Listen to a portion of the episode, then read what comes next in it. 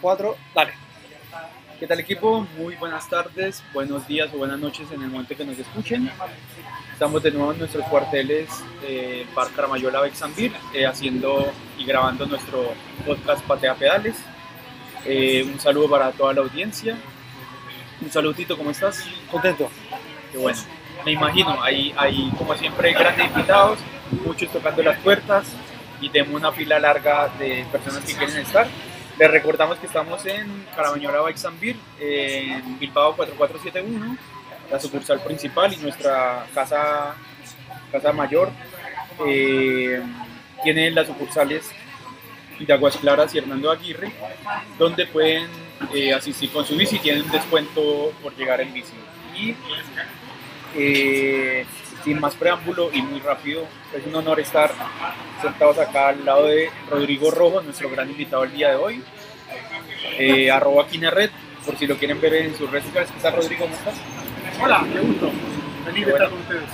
Qué bueno, bueno, decíamos que es un gran honor porque sorprendentemente es un randoné de tomo y lomo y, y, al programa de la bici pues lo teníamos que traer, teníamos que invitarlo, teníamos que tenerlo, eh, lo llevamos buscando hace rato, pero el, tiempo y, bueno, tantos invitados que ya teníamos en mente no nos daba, pero ya cojo la idea y hoy lo tenemos acá. ¿Cómo está Rodrigo? ¿Cómo te trata el año 2020 con, con una pandemia?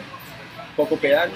Eh, no, fíjate, eh, esto de la pandemia nos significó a todos una pausa larga pero que en mi caso duró hasta agosto. Hice algunas cosas que quizás no debiera reconocer, digamos que yo por principio nunca infringo la ley. Sin embargo, hay formas de aprovechar, digamos, los espacios que te dejan las reglamentaciones, como por ejemplo ir a comprar en tres horas, ¿cierto? Pero no tengo por qué ir a comprar cerca de mi casa, puedo ir a comprar como a 30 kilómetros de mi casa o ir al banco, pero a la sucursal de Lampa, y me devolvía y se me quedó algo, y se me quedó el carnet, bueno, y ahí estábamos tres horas dando vueltas por Lecheve. Bueno, un poco entrenarse y un poco no, no quedarse parado. Te vimos la última vez en la última vez que hizo el Juanma en La Bestia Negra. Claro. Esa fue nuestra, nuestra última Yo tuve el honor de verte en la partida y no te vi más. Eh, te nombré en mi, en mi Reader Rider, pero hasta ahí, nunca más te volví a ver. Y cuéntanos, ¿cómo, cómo, cómo estuvo esa experiencia el año pasado? De la breve. Yo la, reconozco, yo la recuerdo con mucho cariño, al igual que los dos eh, eventos que fui previamente. Yo creo que esto de las breves es como una fiesta, como una fiesta hermosa que a la que hay que ir, que lamentablemente yo me enteré muy tarde de esta ya, ya, eh, ya llevaba un año y medio más o menos, yo dando vueltas por aquí, por allá, solo, siendo que se estaban haciendo estas, salidas tan hermosas de 600 kilómetros, de 400 kilómetros, que yo lo tengo dentro de mi, de mi meta personal, volver a hacerlo, pero que con el toque que queda ahora es, es imposible. Así que eso de la bestia la recuerdo con, mucho cariño, con tanta gente compartiendo la misma, mismo sentimiento, el mismo sentimiento, la misma regla de juego. Sí, lo hemos dicho siempre, el ambiente es un ambiente único y súper lindo que se ha formado eh, dentro, de, dentro de todo el mundo del randoné chileno, siendo bien súper amateur. O sea, tenemos muy poca gente que ha podido salir eh, no afuera y hacer grandes cosas, pero cuando me refiero afuera es a, competir y a, correr eh, en grandes eventos.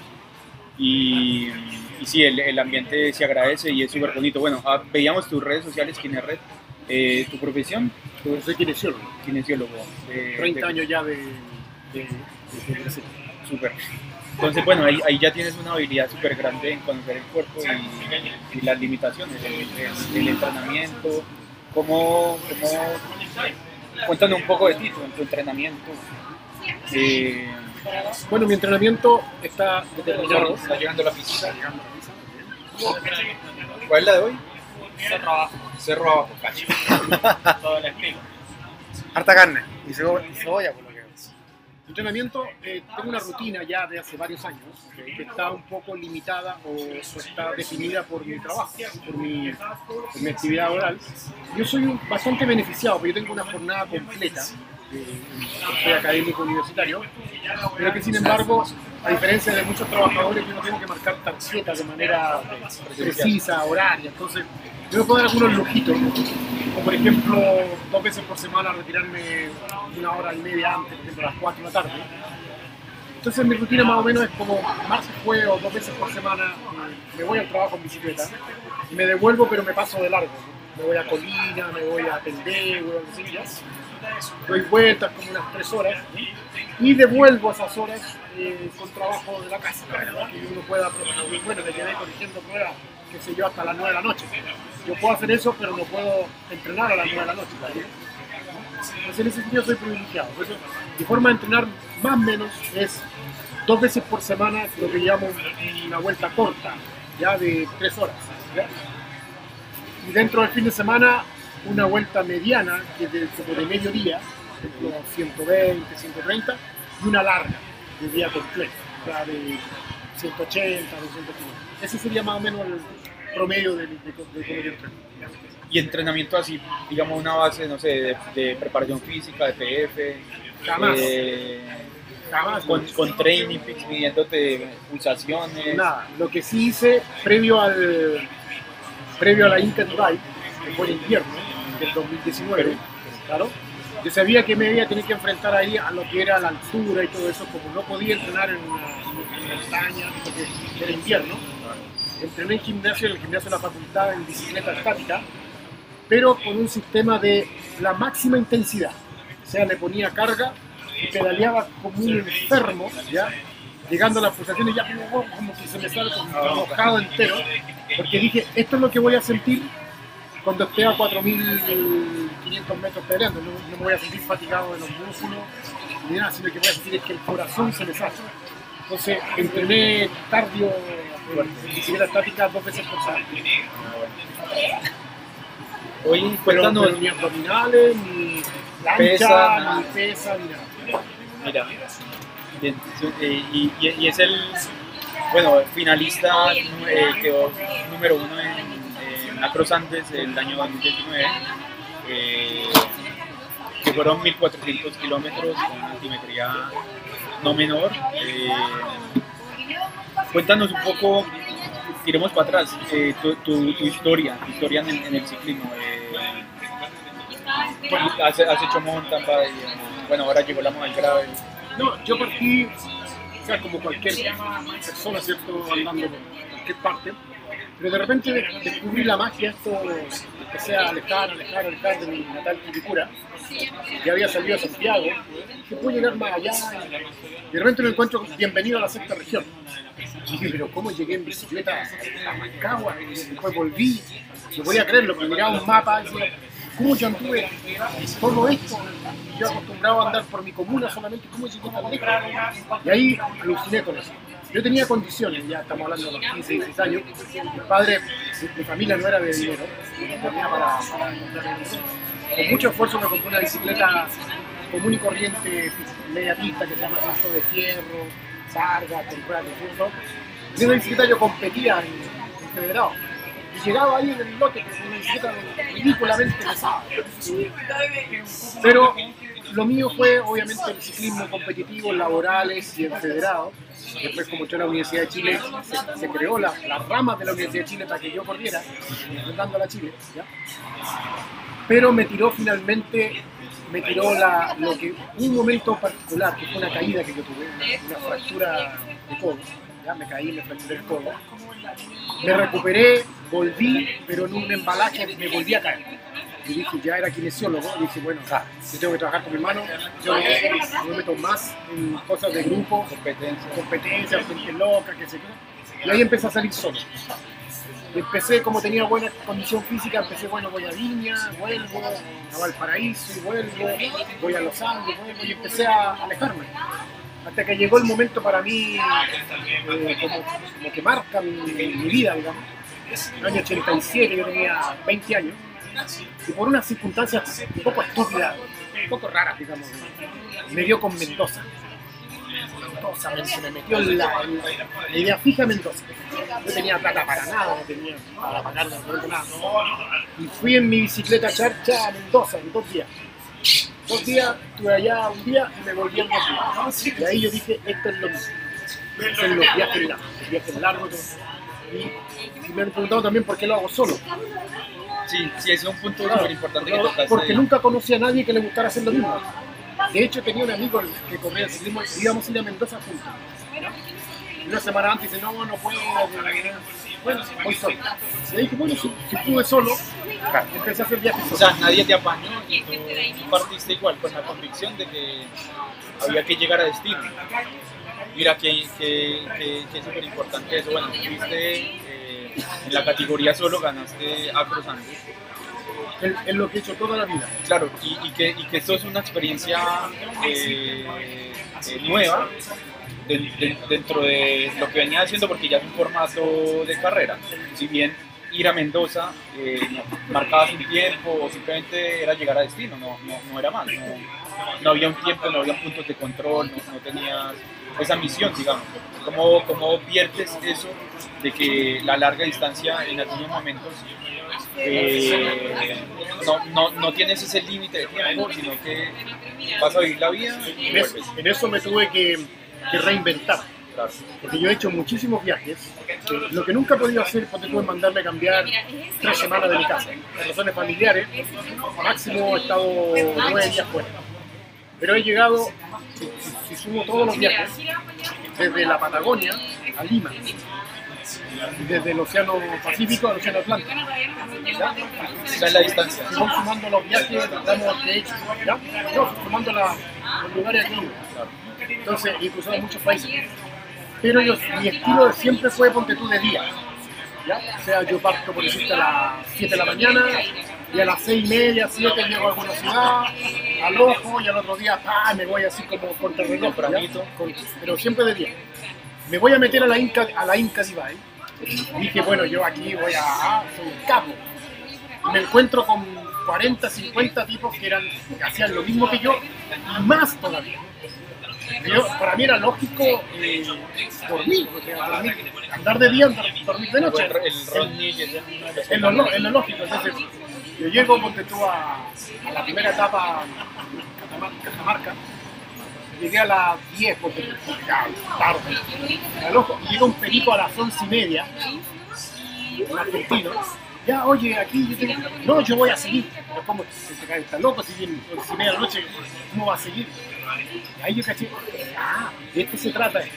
Ah, ahí está lo difícil. de andar día y noche. Ah, no, no captaba. Yo ahí perdí muchas opciones porque llegué a una ciudad, Guamachuco, a las 6 y media de la- de la tarde.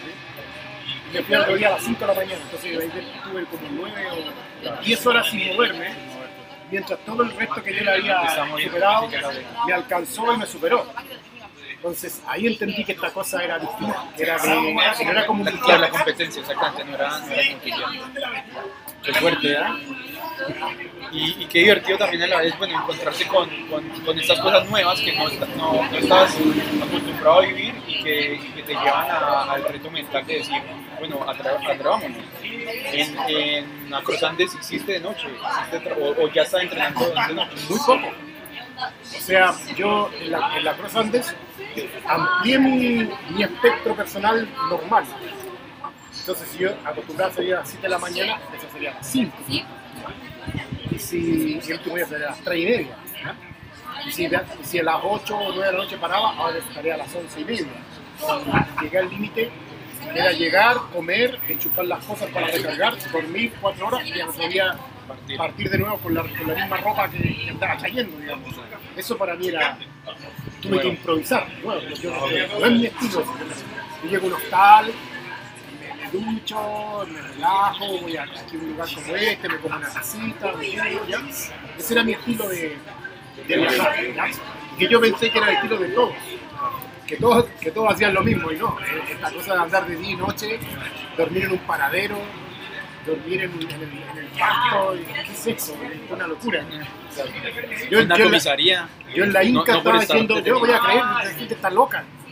Eh, Porque tú me, me, me acosté un día a las 11 y tanto, miré el, el GPS. Ah, viene Juan Manuel, viene como a 30 kilómetros. Ya. Después me desperté y ya iba a 30 kilómetros más allá. Adelante. Entonces, qué loco es esto. ¿no? Oye, ¿cómo, ¿Qué ventajas de andar solo? ¿Cómo, cómo, cómo ves eso tú? O sea, ya dijiste que bueno, nadie te apañaba y definitivamente por eso tomaste la decisión de irte solo. Eh, Ca- caigamos en eso, ¿ah? de que yo en los últimos 20 años, la única vez que no he andado solo fue que salí con un amigo y un grupo y fuimos a entrenar a. Y, y después que volví me di cuenta por qué no me gusta andar acompañado. O sea, iba una persona parando, que voy cansado, que paremos, que paremos a comer un kuchen, que paremos a comer... Uh, llegué a las 4 de la tarde a la casa. ¿Quién llega tan tarde? No, es que el compadre se, se paraba resistencia. Entonces la, la ventaja de andar solo es un poco egoísta, no, no lo voy a defender como que es una virtud. Primero, eh, que andas a tu ritmo, digamos, y eh, con las circunstancias personales que puede tener uno, que a las dos tienes que estar de vuelta, porque tienes que llevar a tu familia a equiparte, tienes que ir a buscar tu hija, no sé. Bueno, es lo que, es lo que hay, digamos. Esa es una, esa es una, una ventaja. La fundamental es que eh, te conoces a ti mismo, o sea, sabes cuánto puedes dar, cuál es tu límite, cuáles son tus digamos, eh, tu capacidad en relación al viento, al calor, a la pendiente que hay, dices, bueno, yo creo que me voy a demorar dos horas y media de aquí a tal parte, ¿ya? Y, y te empiezas a conocer, ¿ya? Hay gente que, que nunca anda solo, siempre anda en grupo, siempre anda en rueda, cuando le toca andar solo extraña hasta el viento, digamos, está acostumbrado a, pegarse al viento y hasta se desmoraliza. No, yo, yo siempre ando solo y eso me ha sacado de un montón de problemas, andar por el desierto, digamos, he tenido, he tenido que salir a- Mira, ¿cómo anda Lito? Está chiquita. qué bueno. Ataca matraca. Démosle. Tito, ¿cómo estás? Cuéntanos. Contento. No, no, eh, no, no quiero hablar nada que corresponda a mi persona. Hablemos de Rodrigo. Sácale. Em, mira, Rodrigo, una de las razones por las cuales eh, te quisimos traer es porque eh, yo creo que existe una. No sé cuál es la palabra, yo- pero yo siento que hay como una exacerbación mediática del trabajo en equipo, donde en el fondo tú en equipo eres mejor persona. Pero yo creo que eso es, eso es muy como monovalente. Yo creo, también, yo creo más en las cosas ambivalentes. Quiero decir, ya, es súper bueno trabajar en equipo, pero me gustaría resaltar un poco más eso que acabas de decir, que es una de las razones por la cual eh, yo creo que tú destacas como atleta. Eh, que, que es eso, que tú en el fondo, tú haces las cosas por ti mismo nomás y no te vales por terceros, en el fondo, y que tiene algo muy bonito, porque yo creo que el trabajo en equipo tiene la, la preciosura de que en el fondo lo que a ti te falta, el otro mono lo tiene. Y eso no es menor, porque eso también es una forma de autoconocerse. Pero no sé si vas a compartir lo que voy a decir yo, pero en la soledad es de realmente de lo que tú ves de lo que está, de lo que está hecho, ¿no? Entonces, en el fondo, inevitablemente te vuelves una persona más, más, más, fuer- más fuerte. Una persona que trabaja en equipo es súper fuerte en equipo. Pero esa persona, si nunca ha estado sola, es una persona virtualmente peligrosa contra sí mismo. No sé si me explico. Yo, yo no sé. Yo, yo tiendo a ver más, a apreciar las cosas más en solitario. No sé si estás de acuerdo con este comentario. Fíjate que yo tengo las dos experiencias, pero en lo que es el equipo en montañismo. ¿ya? Ah, ¿verdad? Porque corría. Yo, yo hice, no solamente eso, porque correr también es individual, pero yo hice, yo hice seis expediciones a la Concagua. Ya. ¿ya? Y yo el- fui el líder de, la, de las seis expediciones entre el, entre el 95 y el 2001. Ya. Solamente el 2000 hicimos cumbre. Mira. Espérate, ¿y todas esas expediciones fueron ustedes intentos privados por escalar la montaña? Claro. Ah, no grupo- guiando. Querían subir a la Concagua. No, grupo de amigos. ¿Y lo intentaron cinco veces? Sí, sí. Me está Grupo de hueveando. amigos. De hecho, estamos hablando del mismo grupo ¿Eh? que es eh, hoy los pioneros del, trial. ¿Ya? Ya, que es Jaime Hume, que tiene un montón de Jaime nombres. Hume intentó cinco veces la Concagua. Eh, dos veces conmigo. Ya, ah, ok. Lo llevé dos veces. eh, En la segunda lo subió. eh, O a la él, no, él no ha llegado a la Concagua. Saludos, Jaime. Él llegó, ¿Quién más? ¿Quién más? juntos la tercera y cuarta vez. Otros que son mayores, Leonardo Michea, Víctor Torreblanca, el mismo Jaime. Fui cambiando compañeros, Claro. ¿ya? Sí, pues cinco años. pero estamos hablando de amigos, ¿no? Ya. Pero no yo guía de montaña. Y ahí sí que tienes que ir en equipo porque yo jamás iría a la Concagua solo, Mira, jamás. O sea, quizás acompañado así como junto con otra gente ya, pero yo no iría con mi mochila, mi carpa, mi cocinilla, mi todo solo. ya, Porque eso sí que es algo para hacerlo en equipo, mira. ¿ya? Porque sea entre dos. Ya, tú llevas el saco, la carpa y una cocinilla para los dos y la olla que se ¿Por qué? incluso por un tema de peso. Ah, ¿ya? No, no, no puedes, si una cocinilla sirve para tres personas, entonces entre los tres compartimos el peso, y la olla y lo que sea. Pero eh, ir a Mendoza sí se puede ir solo. No tienes que, ay, que tengo que ir en un equipo. No, puedes hacerlo solo. Es, es un desafío razonable, ¿ya? Y que se forja como persona. ¿ya? Y, ahí tomando de lo que tú dices, digamos, de la importancia de estar solo, efectivamente, si se te pasa la mano por lo del trabajo en equipo y estás solo y dices, no, es que me falta gente para hacerlo. No, tienes que ser capaz de valerte por ti mismo y eso tú lo trasladas a otras cosas de, de la vida. ¿ya? Tú, por ejemplo, tienes una lesión, como yo he tenido, he tenido seis operaciones por, por lesiones deportivas o microtraumas, lo que sea, tú sales, bueno, te atiende un médico, por supuesto, te opera, pero la rehabilitación me la hice yo mismo. Ni, si- ni siquiera en eso. Como, como soy kinesiólogo, voy a- decidí, bueno, esto me voy a hacer tal cosa, tal cosa, y me, y me traté yo mismo y, y puedo decir con orgullo, me traté yo mismo y fue exitosa y logré, ¿cierto?, re- re- eh, reincorporarme al deporte. Entonces, esto de la, del trabajo en equipo yo viene, viene de las empresas, viene de, la, Mm. de las instituciones, ¿no? que tenemos que hacer grupo. Y yo creo que también un film, un film muy comercial hoy en día también. Como Claro, que formar un equipo. pagas a un guía para que te claro, lleve, claro, te saques de paseo. Y hay cosas que son entretenidas ir, ir en, en el lote, pero fíjate que, eh, que, que no es lo mismo en equipo que en grupo. ¿Ya? Ah, No es lo mismo. O sea, a mí las breves me gustan, me gusta que haya mucha gente. Me gusta ponte tú ir en décimo lugar, que haya nueve pericos delante mío, yo tratando de pillarlo, y que haya 100 gallos detrás mío tratando de pillar. Me encanta eso. Pero no estamos trabajando en equipo. no. Estamos cada uno en forma individual, pero en grupo. Por eso fui a la Inca Divine, porque estaba aburrido de andar solo. Yo dije, quiero conocer más gente que le guste la misma lecera que me gusta a mí y estar con ellos ahí, luchar mano a mano, ¿ya? Y pillarlo y que me pille, que me, me encanta eso. Pero eso sigue siendo individual, ¿ya? O sea que el trabajo individual no significa estar solo. Puedes hacerlo con más gente, pero no necesariamente que esa gente dependa de ti, ni que tú dependas del otro, ¿cierto? Que fulanito le pasó, ya paremos todos. Yo me cansé, ya todos ustedes paran. Me cargas. Oye, y no sé si te voy a hacer una pregunta más íntima, pero em, ¿te consideras una persona solitaria? Porque ya estamos hablando de la bicicleta y qué sé yo, pero tú Y así el, de- y el en tu deporte, vivir, claro. que, te acompaña. Pero afuera del deporte. Eh, es que en el deporte casi todas las grandes satisfacciones han sido en forma individual. O sea, ya, yo, yo llego solo y me, y me mando solo, por. Eh, sí, si lo traslado al trabajo, porque tú, yo funciono bien solo. ¿ya? Hago mis cosas, después le pregunto la opinión a otro. ¿Qué te parece lo que hice? Pero no soy eso de hagamos una creación colectiva. No, no soy muy bueno en eso. Bueno, y tengo mi familia, obviamente ahí me llevo bien, ¿ya? Pero tiendo a ser un llanero solitario, ¿ya?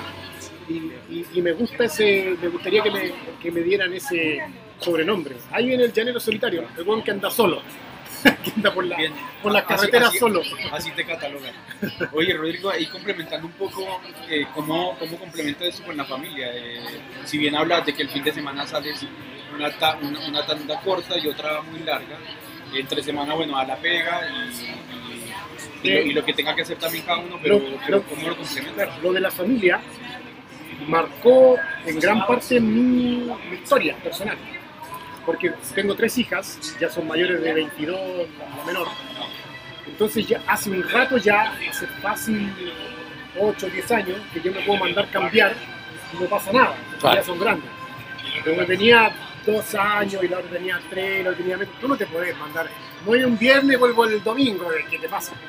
Entonces, en, en ese periodo, en los, en los 2000, todo era más breve, ¿ya? Y Era, era más intenso, qué sé yo, salía a las 9, estaba de vuelta a las 12, Claro. ¿ya? Eh, me acuerdo perfectamente el momento con mi señora nos turnábamos, yo salía a las 8 y media, me iba al peaje Chacabuco, volvía, que era con chan chan, 3 horas, y a las 12 estaba en la casa porque mi señora ahí iba a misa, ¿ya? Yo me quedaba con la bebé. Entonces eso determinó. Pero ya cuando crecieron, yo dije, bueno, ya niña tan grande, así que yo tengo un sueño que es, por ejemplo, ir a Europa, ¿ya? Quiero conocer las, las cuestas del Giro de Italia. Tengo plata, he ahorrado, entonces me, me di el gustito. Me subí el, porque, porque no sabían, subí el. Mortirolo, el Stelvio, el, el, el, el- el- Paso de Gavia. Son Colán, Gavia, los subí todos. Yo di ese gustito cuando la niña ya, ya, era, más, ya era más grande. Entonces, yo ya tenía 44 años. Bueno, ya estoy viejito, pero no lo puedo hacer antes. Claro. Estoy cumpliendo mis sueños que no lo puedo hacer cuando tenía 20 y tantos. 30 años. Oye, la, la, las bicis, que, qué características? Un poco ahí por el crossing que, que nos gusta a todos. Bueno, el Tito es muy chayero con, con, con su bici electrónica, con sus bicis de su- Pero, pero tú, te hemos visto una bici como corriente, Y eso que no conocieron la otra. la anterior. En ese punto, soy un desastre. Soy el peor ejemplo que puedan seguir los novatos y los que yo. Porque yo tengo, entre mis muchos defectos, soy orgulloso, ¿ya? pero soy un orgulloso tonto. No orgulloso de que soy, no, sino que no, yo no voy a hacer esto porque yo no. Entonces, yo competía en una bici de fierro, de acero, pesadísima. Ya cuando tuve un poquito más de plata, el 2003 me compré un marco de aluminio, bonito, así todo, era de mala calidad. Me armé una bicicleta de lo que sería gama media baja. Para que se rían los auditores, ya yo estoy aquí presente, pero por favor créanme, hasta el 2018, 2017-2018, mi bicicleta, la que ya tengo botadita en el taller, en mi patio, era de los cambios con palanca en el marco. Yo recuerdo perfectamente que un día me encontré con gente que estaba para ahí, quedaron mirando, ¿por qué tenía esa bicicleta? Eh, mirando así, tan vieja, y despintada, y golpeada y todo. Sí, pero anda, anda. Con esa recorrí todo Sudamérica, ¿ya? Pero todo, todo penca, pero de, de orgulloso. Incluso mi señora, que se supone que me ganaría, Rodrigo, cómprate una bicicleta, mira, café, ah, no importa, si se anda igual y le gana a los otros. y- Claro. Y, y me queda perfecta la- el tamaño, me siento súper cómodo en ella. Cada tantos años. Hasta que ya esa bici falló, se me rompió el pedal, me dejó botado en el viaje. Dije, ya, esto es una señal. Divina, Me, me compré, me compré una rotera nueva, Trek Emonda, ¿ya? Ah, bien. Buena, usada, pero tenía plata para y sentí como que me había pasado un, un Fórmula 1, un, Claro. un Porsche, así, oye, qué suave, no podía creerlo, los cambios Tan- en, tanto tiempo que perdí. en las manillas, ch, ch, ch, viste, una comodidad, ch, ch, ch, cambio automático, y no, no, no suena la cadena, no, no hace ningún ruidito. ¡Qué huevón! ¿Cómo anduve 15 años con una tarro, ¿cachai? Yo no, no soy rico, pero ya en ese tiempo tenía suficiente para comprarme una de carbono de, máxima calidad. Y no, soy completamente antimarquero, pero ahí tuve que transar. ¿Ya? Y en la gravel volví a cometer el mismo error, hablándole de forma muy, muy, muy transparente. Yo tenía un millón de pesos. Dije, me voy a comprar una gravel de buena calidad, por un millón de pesos. Y ponte tú a Juan Manuel, mira hasta allá, un millón dos. No, no, un millón. Y me encontré una, el día que me la encontré, yo andaba con el carbono. Un de carbono, carbono, carbono, carbono. Voy a agarrar una de carbono, más. Porque conocí al que ganó la Inca Divide, al, al francés, ¿ya? eh, Sofian Sejili, le tomé su bicicleta, Claro. se veía grande pero no pesaba nada. No, yo quiero Carbón, yo carbón. como esta carbón. Y compré una de carbono que era armada, sospechosamente barata, 450 lucas. Pero el cuadro.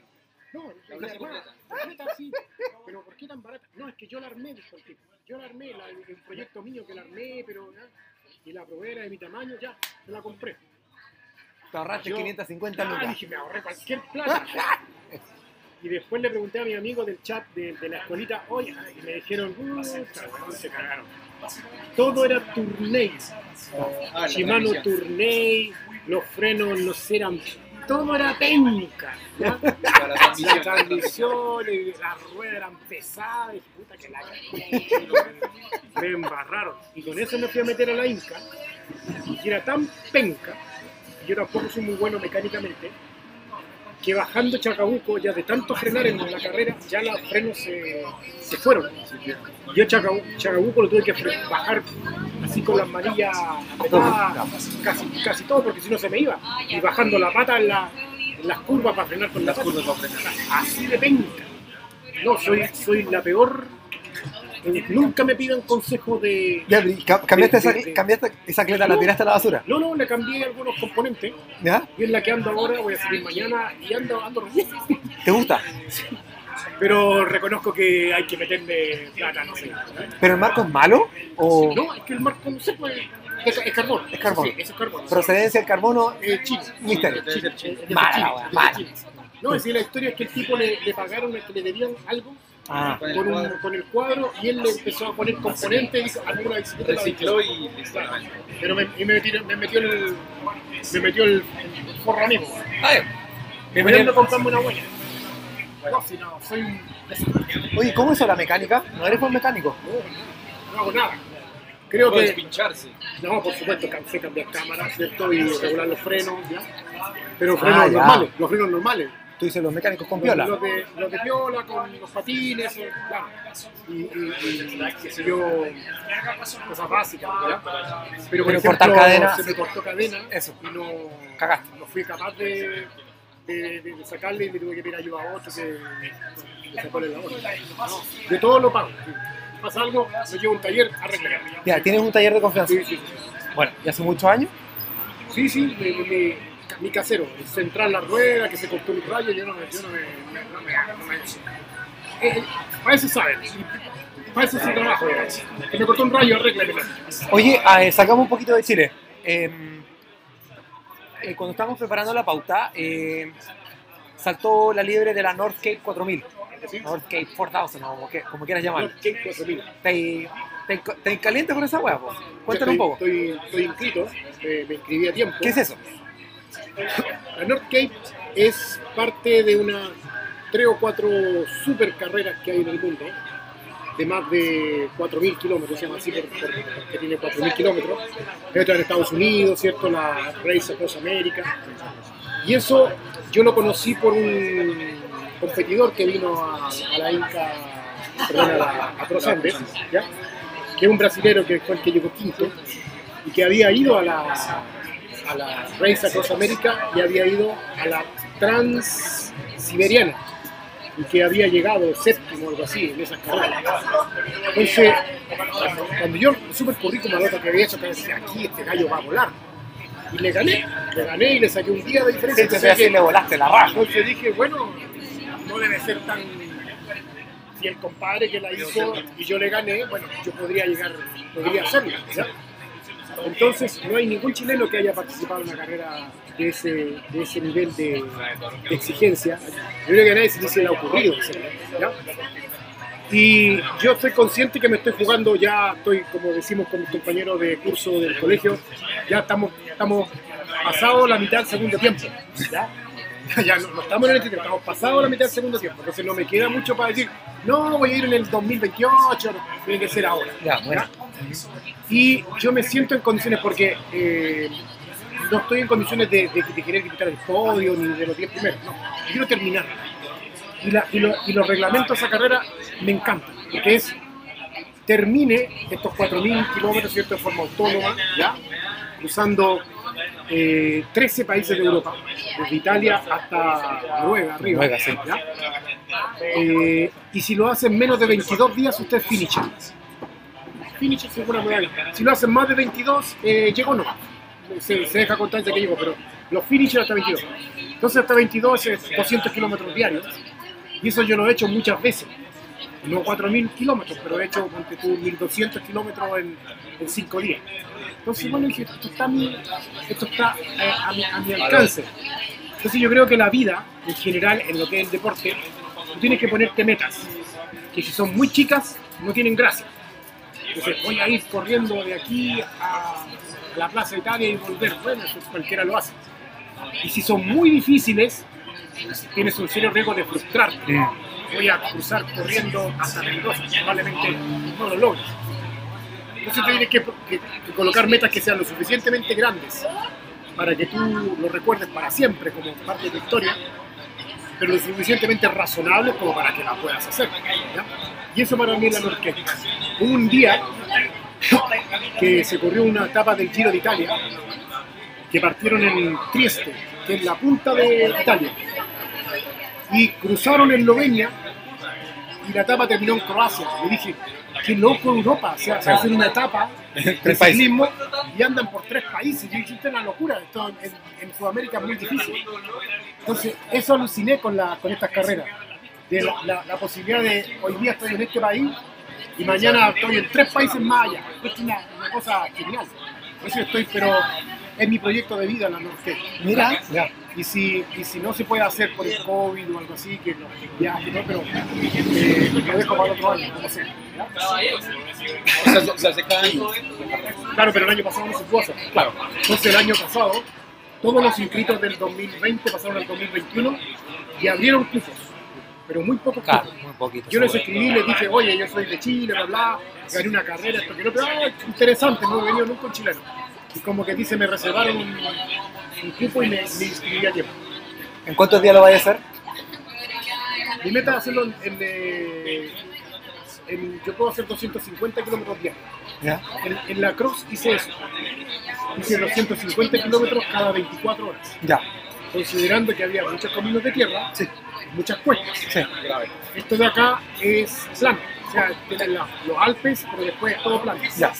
Entonces me pongo como meta lo mismo. Si lo hago con 250 kilómetros diarios, lo hago en 16 días.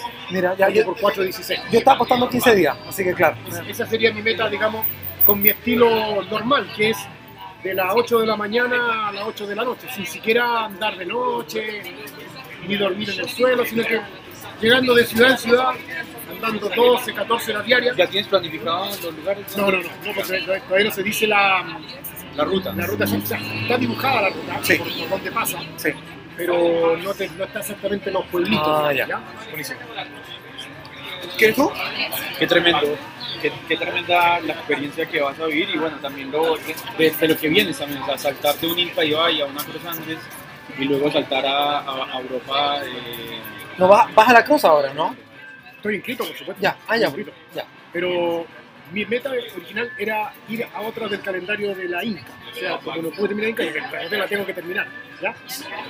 Pero esas carreras eh, son de mil kilómetros. ¿ya? Son demasiado intensas, demasiado rápido. demasiado rápidas. Pues mira qué curioso, mil kilómetros es como una etapa de, de ciclismo larga. ¿ya? Y lo mío es distinto, es más de, de hartos días. De, de- de- de hartos días, maratón, que como, como un maratón. pero largo, largo, largo. Cinco, seis, siete días. Ya, qué interesante. En el fondo, tú, ese es el tipo de atleta que tú te defines hoy en día, como una persona como de multietapas. Como, no sé, sí. onda que, onda que la privación de sueño, en el fondo tienes que dormir en algún momento. Sí, Cuando yo hay- soy muy malo, hay gente que se manda 24 horas sin dormir. Ojalá algún día yo tenga, quiero experimentar eso, a saber cómo se siente.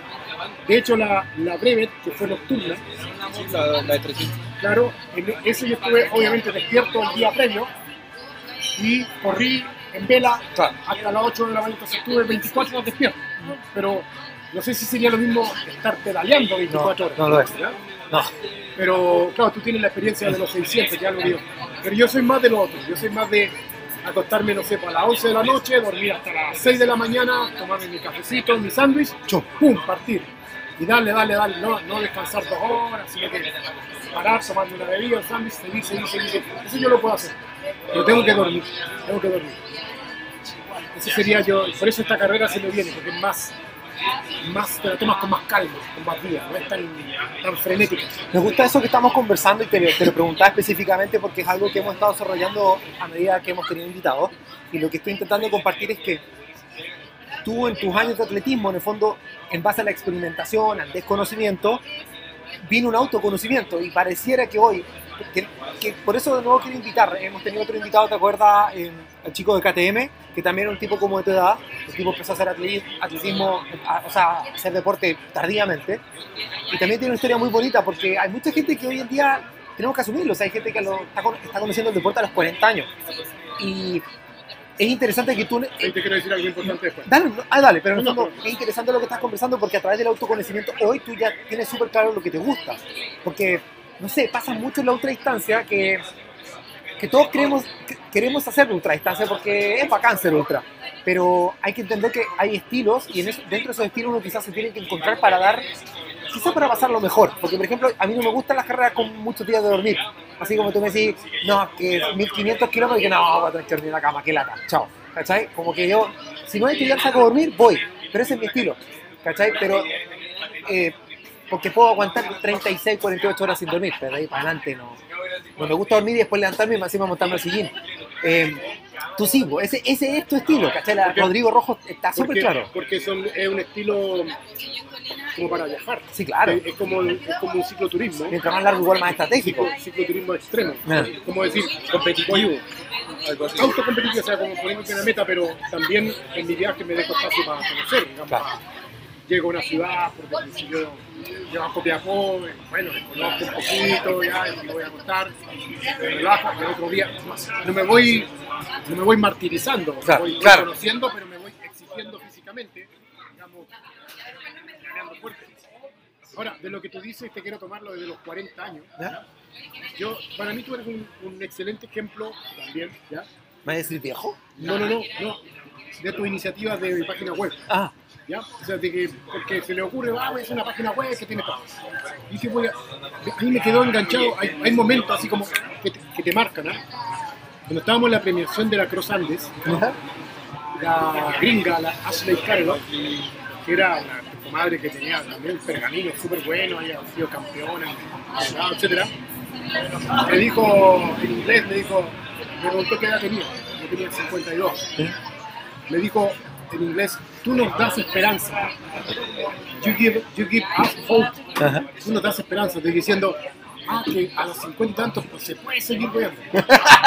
A mí me quedó, me quedó pegado eso porque los pediatras, los médicos en general te dicen, ¿qué tiene 40 y tanto? Sí, no, salga a andar, pero no se exija mucho. ¿Ah? Cuidado con las rodillas. Sí, corra, pero no corra, camine rápido nomás. Vaya un cerrito, pero, vaya un cerrito, pero ni se le ocurra competir con los jóvenes. Te, te, col- te colegió. No, po. el ultra Tito, y ahí tú tienes una, una tremenda potencial. Lo conversé con otra gente, gente del Trial, con el Marcelo Rojas, que con Marcelo, lo conozco demasiado bien. Como de la misma edad y ¿Ah, estamos- sí? también es uno de los pioneros del Sí, sí, del sí, muy. Con él corrimos la, la primera ultra. Y él me confirmó, le dije, sácalo de la duda, de que obviamente en las cortas distancias, en las cosas explosivas fuertes, los jóvenes llevan. chicos te ganan, sí. se ganan siempre, son más potentes. Yo mismo no me puedo comparar conmigo mismo. De los 25 años, yo recuerdo cómo subía la cuesta del manzano, que la subía, ¡ah, loco! Y ahora lo tengo más lento. Claro, pero en la ultra es otra cosa. Ahí empieza a tallar la experiencia, la cabeza, de que quedan 100 kilómetros, no importa, porque yo, esto lo andado antes y sé que puedo. Entonces yo soy de la, yo quiero, me falta a mí tu, motivación, tu, impulso, pero una página o una iniciativa que se llame Los 50 son los nuevos 30 y decirle a la gente que tiene 40, 45, que ha tenido un pasado deportivo, hey, tú puedes seguirlo haciendo, seguirlo haciendo y sacar medallas. Sí, solo que de otra manera, ¿no? De otra manera, o sea, jugar un poco con la distancia, Claro. jugar con el sueño, jugar un poco con, Con la experiencia, con con los la días, cabeza, con la con experiencia, la madurez. ¿cierto? Con la, con la madurez, no con ponerte nervioso, decir, bueno, voy tranquilito, pero yo sé cuándo tengo que, que consumir de agua, sé cuándo tengo que parar, sé cuándo tengo que comer, ¿ya? Y hay un mundo ahí en el ultra, en, tanto en el ultra trail como en el ultra ciclismo, Sí. para la gente de 45, 50 o más, que, y tú ves los campeones en las carreras con gallos canosos, con su barbita canosa, todo, porque es para ese perfil de gente. Ahí hay un nicho enorme que no es el haga deporte pero así suavecito, sino que es, eh, vaya a competirle a los, a los cabros jóvenes, lo más probable es que le aguanten 100, 150 kilómetros y de los 200 para adelante los buenos se empiezan a quedar y usted, usted sigue. Incluso es una cosa fisiológica. Sí. Tus células musculares eh, van cambiando de lo que son las células de, de, de, digamos, explosivas, de alta fuerza, por células de alta resistencia. Yo recuerdo que hice un viaje porque estuve a Talca, cuando tenía 20, 20 y en Curicó estaba Mía. gritando, Claro, soy fatigado clásica. fatigado, eh, no tenía resistencia. Ahora fui hace poco, el, el cumpleaños, eh, yo recuerdo el, el 90 por ahí, fui a Chillán, me demoré dos días. Santiago Curicó, Curicó Chillán. Y ahora lo hice de un tirón. claro. Cumplí 53, 410 kilómetros me mandé como 14, 15 horas. Y llegué a Chillán, me estoy cansado. Podría seguir, no voy a seguir simplemente porque tengo el pasaje bus comprado de vuelta para volver a mi casa. No podría seguir hasta, Concepción.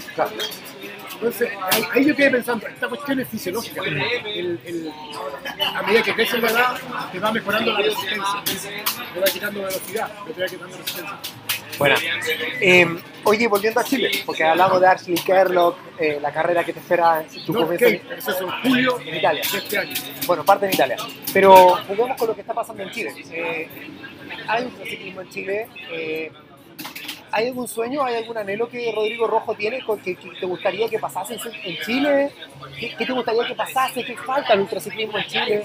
Lo, lo que me gustaría que pasara, pasó, pero pasó medio para callado, medio a lo amigo. ¿ya? Y es que eh, quedó programado para el año pasado, para el 2020, una breve. Me Ah, gusta la breve, una de mil kilómetros. ¿te gustan las breves? Sí, sí, sí. Yo me encanta la breve, encuentro que son son geniales porque tampoco es la breve, tampoco es haga usted lo que quiera, no, que se pone horas, Sí. se pone tiempo. Si usted pasó en menos de tanto tiempo este punto, ya está fuera. Entonces, sin ser competencia, le pone una meta. Que yo por lo menos estoy dentro de esas metas con comodidad. Pero para otra gente está muy bien, es, "Ah, tengo que lograr 200 kilómetros en 13 horas, bueno, para ellos es una tremenda cosa. Entonces, qué hermoso sería, hubo- se hizo ahora hace poco, un grupo de amigos lo hicieron, Ah, eh, se mandaron mil kilómetros en modo breve, con, con toque de queda, con todo eso, se ha- tuvieron que parar 10, 11, así medio para allá, ya. Eh, y se dieron una vuelta por Constitución de Santiago, hasta Constitución, Cauquenes llegaron Cauquenes, volvieron. Entonces yo sueño algo así como Santiago Puerto Montt, Claro.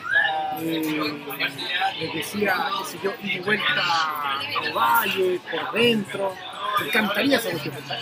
Pero el formato, no importa que no haya copas, que no haya medallas, pero la verdad, a mí por lo menos me gusta el hecho que te toman el tiempo, te dicen, este llegó primero, este llegó segundo, este llegó tercero.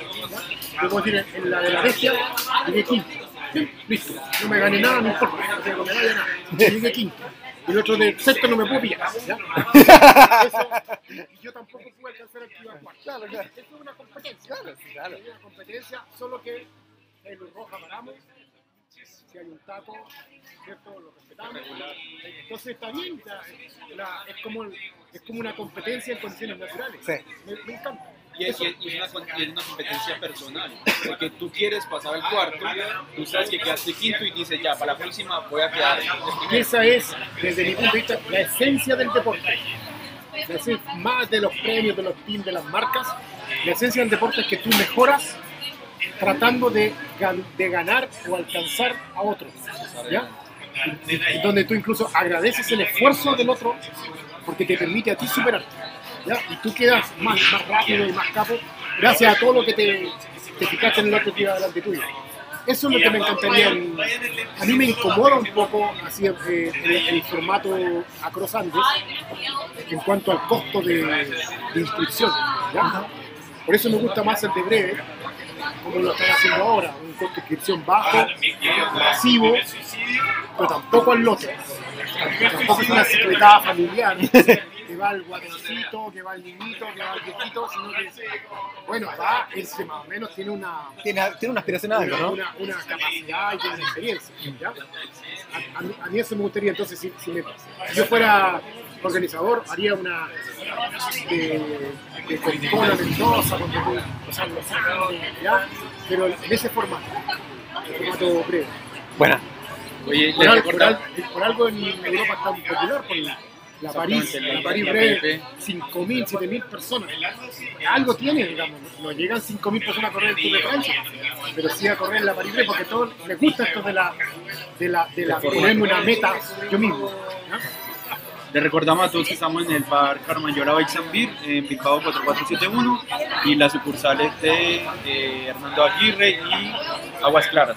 Así que todos invitados para que vengan en su bici, y un descuento si vienen en bici eh, y siempre muy buena chela, muy buenas limonadas. Hoy estamos La con limonada limonada con frambuesa exquisita. y muy, Come, come. buena pizza. No se atiende, come. La pizza está maravillosa. Muy, muy buena pizza. De las mejores que he probado. Muy bien, ¿estás emocionado? Oye, em, tenemos que cerrar el podcast. Em, llegamos a la pregunta que estábamos discutiendo, que tú dijiste que nos vas a dar vuelta a la tortilla. Em, así que dale, pero eh, esta pregunta la inventó el Coco, el Coco Salazar, se la hace a todos los invitados, él no está, em, así que te- tenemos que hacerla nosotros, pero es, ¿qué cosa, o sea, si hay una persona novata que te está escuchando, una persona que tiene 50 años y quiere empezar a hacer ciclismo, o una persona de 20, da lo 20 mismo, claro, pero una persona que está come- eh, comenzando, ¿qué cosa hiciste mal tú que le dirías a esa persona que no hiciese? Bueno, retomo lo que dije un rato atrás. Lo que yo hice mal, que me arrepiento, pero que dudo que otro lo haga también. No Yo- crea, yo no un crea. Yo soy un poco raro. Fue ser excesivamente austero con lo material, tontamente orgulloso de decir, no, yo no tengo por qué gastar eh, marca X. un millón si con una de 300 me basta. Eso fue una estupidez de la que yo me arrepiento. Yo ten- tenía recursos para comprarme una bicicleta buena, pero mientras todos decían Campañolo, Reino, eso es consumismo, eso es superficial. Yo con este Con con Chinelli, con estos chinos, total los cambios pasan igual, yo le hago así, los cambios pasan, ¿para qué? ¿Para qué quiero yo un cambiador de 200 mil pesos y uno de 30 en la casa? Yo me arrepiento de eso. Yo, yo me merecía tener una bicicleta buena, buena, buena. ¿ya? Entonces, yo le diría a los, a los más jóvenes que se, que se den su gusto, obviamente teniendo un equilibrio. Tampoco es bueno que se compre una de 2 millones a 36 cuotas, No te rías de mi realidad. No te rías de mi realidad. y bebiendo, no sé, y que le demos la tarjeta, pero no. Yo creo que hay que tener un equilibrio. Y yo, pero yo en ese equilibrio me fui para el otro lado. O sea, yo tenía mi ahorro, podría haberme comprado cinco bicicletas top, así con lo que tenía ahorrado, dije, no, no me lo merezco. No. Uno por hacer deporte no se tiene que sentir culpable, de decir, oh, estoy haciendo algo, un gasto. No, no, no, estás invirtiendo en tu salud, salud física, salud mental. Yo hoy día recuerdo, porque tú el viaje que hice a, hasta Brasil, y lo recuerdo como algo genial que hice y me llena de alegría, ¿cachai? Y eso me viene, me aleja del estrés, me aleja de la depresión, todo. Entonces eso le diría a, los- más novatos, que no tengan temor ni, digamos, ni vergüenza de, de gastar e invertir bien, ¿ya? Si es que es para, si es que para su bien físico. ¿Algún otro? Fíjate que es que en errores, dicen, oh, que la embarré, yo no reconozco más errores. Y al contrario, y ahí está el aporte que Pero te aprender a, aprender a, a, no sé, pues, a, a usar un troncha cadena, ¿Qué? a usar un troncha cadena cuando se te corta la carne. Ah, sí, sí, sí. importante, ¿no? Claro, pero... Sí, bueno, fue una, un Hay que concepto salvar, hay que salvarse. Claro.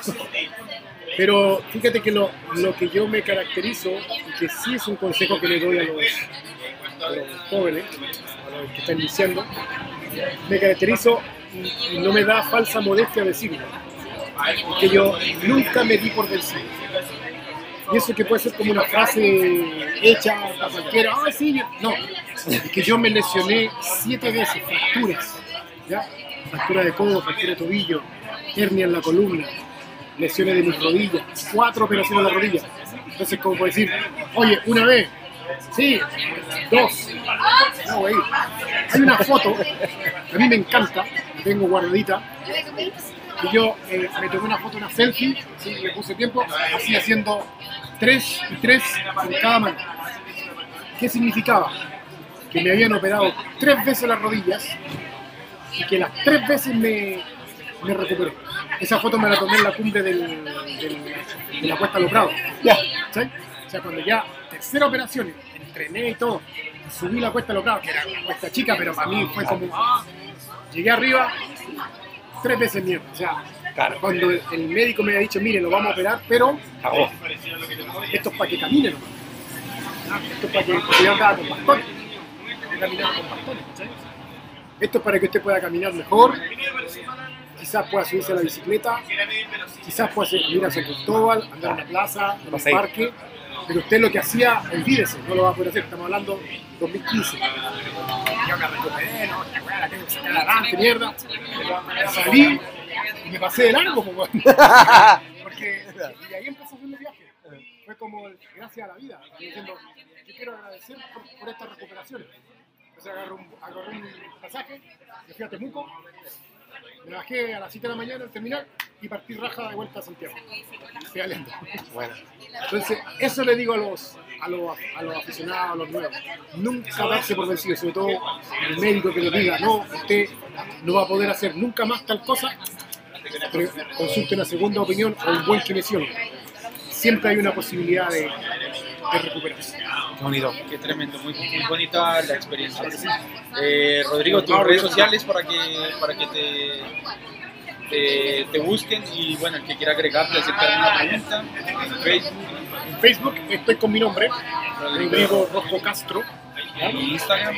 Y el Instagram es Kine como kinesiólogo, Kine Red, redes como rojo. Kine Red 2012. No hay caleta. No hay caleta. Eh, leo, leo cosas, porque yo me leo, le leo el Instagram al, de la Cruzande, al Transcontinental, le leo, pero escribo poco. Pero voy a empezar a hacerlo más. Qué bueno, bueno, eh, Lo que pasa es que hay gente que postea, no sé, todos los días. va a la vuelta en la esquina y se mira, estoy en la vuelta en la esquina. O con el perro, o con el perro, sale. No, postea cosas Importante. Si hubiera existido Instagram cuando subiera con Cagua, lo hubiera puesto. la- Qué bueno. Eh, bueno, agradecemos la, una tremenda tarde con eh, el randonee tomo y lomo chileno. Eh, se define como el lobo solitario. Y, No, el llanero era. el llanero solitario. Y nada, le agradecemos a Rodrigo por, por tremenda experiencia, por tremenda charla. eh, a todos nuestros oyentes, prepárense que viene un muy buen episodio de Randonee puro y duro. Gracias Tito por todo. Bueno, nuestras redes sociales, flowre.by, patea pedales. En todas las plataformas nos pueden escuchar. Esta semana sale un nuevo capítulo. Eh, flowclubs.cl y el Tito eh, nos acompaña, bueno, nos acompaña la, el- la pizzería, eh, arroba caramellola Bexambit, eh, nos, pueden, nos pueden también encontrar en todas sus redes sociales. Eh, nada, agradecerles por una tarde súper bonita, muchas gracias chicos y nada, que todos estén bien, esperemos que la vacuna llegue rápido. Yo, a ver, les quiero agradecer a ustedes, perdón, estaba comiendo pizza. Dale, esa es la idea. Quiero agradecer a ustedes y los quiero felicitar. Porque si hubiera existido estos programas de radio, perdón, estos programas de podcast, de radio, estos programas de, de- de podcast, a lo mejor eh, hace 10 años atrás yo no, no habría sido tan llanero solitario. Sí, po. habría conocido más gente. Yo descubrí este mundo en 2017, 2018. Era tan aislado que en un momento pensé que no había nadie más que lo hacía. Decía, pero ¿cómo no me encuentro con nadie? ¿Cómo, cómo yo hago viajes? Me encuentro con, güeyes- con gente con, con alforja, ¿cierto? Cuando, disculpa que me salga a escuchar. No, no, dale, dale, dale. Cuando hice la carrera austral, en 2018, 2019 por ahí, todos me miraban, oye, ¿y tu carpa? No, no, ¿y tu saco? No, no, si yo voy así, con, con la ropa, con, con lo mismo. Ya, pero ¿qué día partiste? Partí anteayer de Puerto Montt. ¿Pero qué te viniste? ¿En bicicleta? ¿Cómo tampoco? Estamos, qué sé yo, en... en- Los que llevan ocho días allá. Claro, si nosotros partimos de no sé cuándo. Sí, que yo ando así. yo- Todos me miraban raro. Llegué al Chaltén, que es la ciudad de Argentina, Sí, vamos a echarte. y llegué a la, a la casa del ciclista. Ah, buena. Llegué con mi bicicleta, todo la el mismo cuento, pero ¿cómo tú? Pero esto es raro, pero, pero ¿por qué haces eso? Pero por, ¿cómo que por qué? O sea, porque para mí es, Vida. es lo normal, pero me refiero, o sea, todos estamos haciendo cicloturismo, pero todos me preguntaban en coro, ¿por qué tú no andas con alforja? Que sabes, contándole la historia, que de hecho no tengo, no tengo carpa, no tengo saco, para mí, para mí esto es lo normal. andar así.